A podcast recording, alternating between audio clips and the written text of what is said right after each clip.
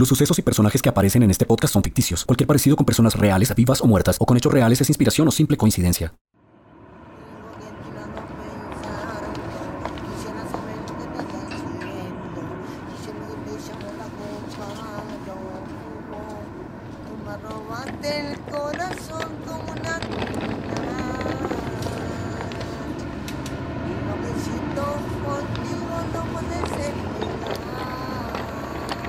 El 27 de mayo del 2020, Joaquín Ramírez, un reciclador, buscaba entre las bolsas de la basura en una esquina materiales para su trabajo, cuando sintió una de ellas diferente. Enroque hacia la verdad.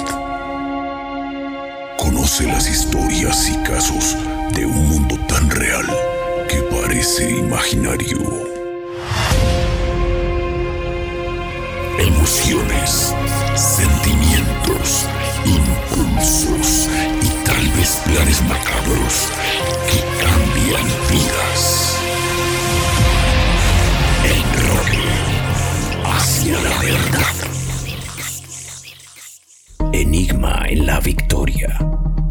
Nuestro primer episodio de Enroque lo dedicaremos a un caso que pese en apariencia haberse resuelto, es una historia enigmática que deja en entrever diferentes versiones de los hechos. Para conocer los procedimientos realizados y la sucesión de los hechos oficiales, nos acompaña el abogado investigador Jaime García se habla de unos hechos en los cuales eh, se encontraron dentro de una bolsa de basura por parte de una persona que se encarga de hacer el reciclaje en la zona, un cadáver descuartizado, al parecer una mujer entre 25 a 30 años de edad. Encuentra unas bolsas negras, al abrirlas se encuentra pues con la sorpresa de que hay una rostro y unos miembros inferiores o superiores. Él a su vez alerta a los vecinos del sector estos a su vez hacen el llamado a los funcionarios de la policía, quienes llegan al lugar de los hechos y dicen que efectivamente se encuentran los restos descuartizados, desmembrados de una mujer.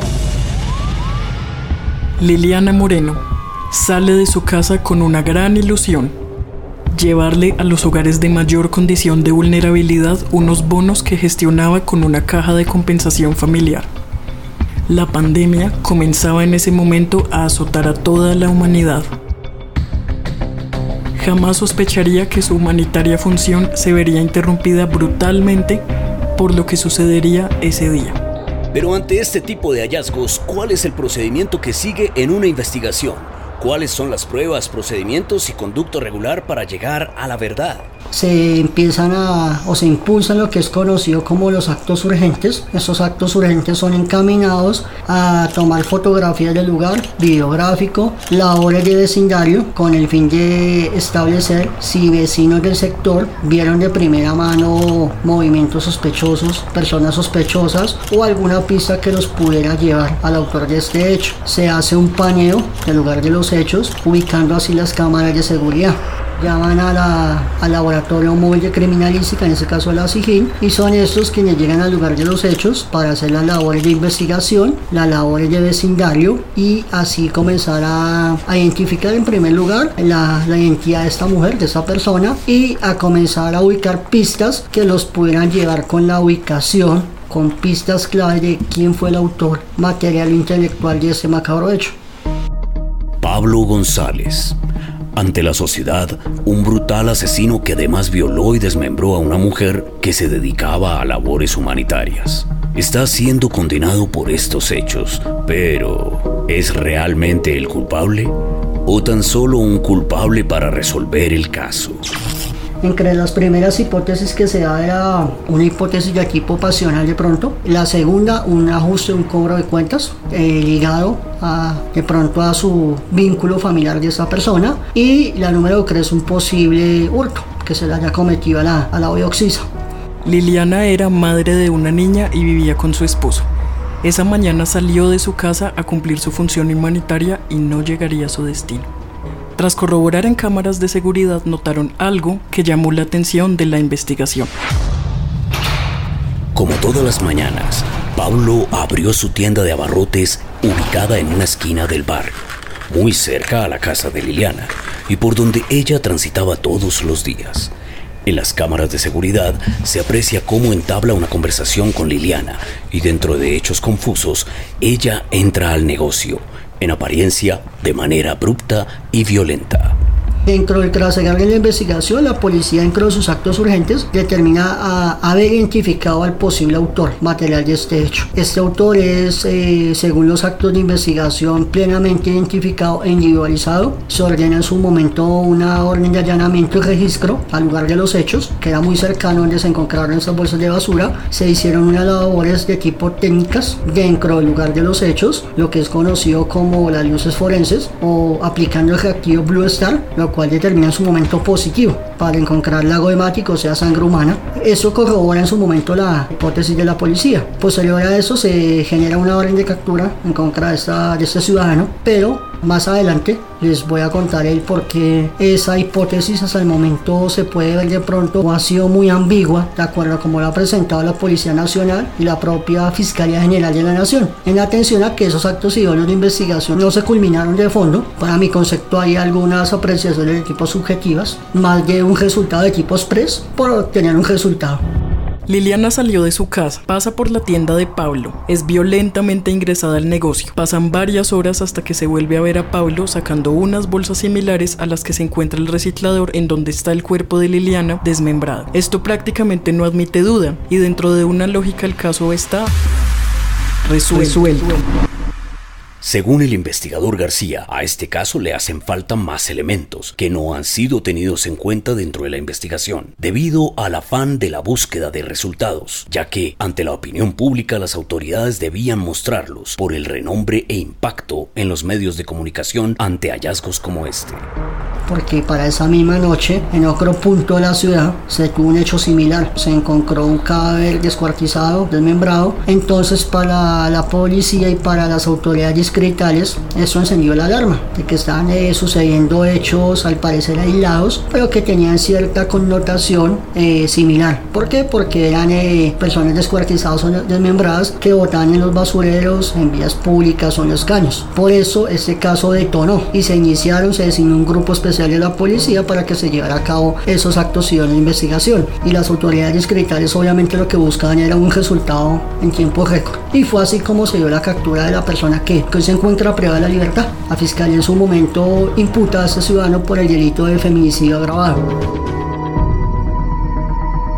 La metodología y procedimientos forenses son los que aún no permiten resolver este caso, que para el común de las personas no tiene discusión. También hablamos de una parte jurídica y constitucional referente a los derechos de las personas en pro del esclarecimiento de los hechos y la protección de los derechos de todos. Es por ello que hemos escuchado al abogado investigador Jaime García, para que nos cuente cómo va este proceso actualmente y cuál es el curso a seguir dentro de este caso tan abrumador. Actualmente se está a puerta de una audiencia preparatoria. Esta audiencia preparatoria es el momento o el escenario jurídico en el cual tanto la Fiscalía lleva los elementos materiales probatorios que en su etapa de investigación logró ubicar y con los cuales pretenderá demostrar que este ciudadano fue el culpable de este macabro hecho. A contrario censu, la defensa técnica también hace lo mismo. Está facultada para tener su equipo de trabajo y también lleva de alguna manera formal y legal esos elementos materiales probatorios y evidencia física para demostrar la no culpabilidad de esta ciudad. No culpabilidad. ¿Escuchamos bien? ¿No culpabilidad? Y entonces, ¿quién asesinó brutalmente a Liliana? ¿Cómo sería posible otra hipótesis si todos los hechos condenan a Pablo? ¿Cuáles son los elementos o métodos de investigación que debe tener en cuenta una defensa para dar luces al descubrimiento de la verdad? En el proceso penal uno nunca se debe dejar llevar por algo o por modelos de tipo subjetivo, siempre objetivos. Hay muchos aspectos que uno como investigador debe tener en cuenta. El análisis detallado y meticuloso de las circunstancias de tiempo, modo y lugar de este evento. Siempre por regla general debe ir al lugar de los hechos. El investigador por esencia observa porque debe tener ese chip analítico debidamente estructurado y lo más importante, una manera muy objetiva. Al tener un contacto con el lugar de los hechos, eh, se desprenden esas actividades para estructurar lo que es un plan metodológico. Por ejemplo, llevar a cabo entrevistas de posibles testigos presenciales, ubicar personas que estuvieron en el lugar de los hechos para día y la hora que sucedieron los mismos, asesorar en debida forma al grupo de abogados de aquellas actividades técnicas y periciales que ellos deben tener en cuenta para que a futuro cuando sean llevadas a juicio oral tengan esa esa, legalidad y tengan ese peso probatorio. Teniendo en cuenta que el caso aún está abierto, no te puedes perder la segunda parte de Enigma en la Victoria. En la locución, Ana María Quevedo y Mauricio Acosta R. Enroque es un podcast producido por el Centro de Producción de Medios Propios para Empresas Curiosity Center para Ideas y Estrategia en Bogotá, Colombia, 2021. Para contacto y asesoría con el abogado investigador Jaime García, visita su sitio web oficial www.abogadojaimegarcia.com.co, así como sus canales en Facebook, Instagram, Twitter y YouTube. Contactarnos para la realización de podcast en www www.ideasyestrategia.com. No olvides suscribirte a este podcast en las mejores plataformas para ello. Enroque hacia la verdad.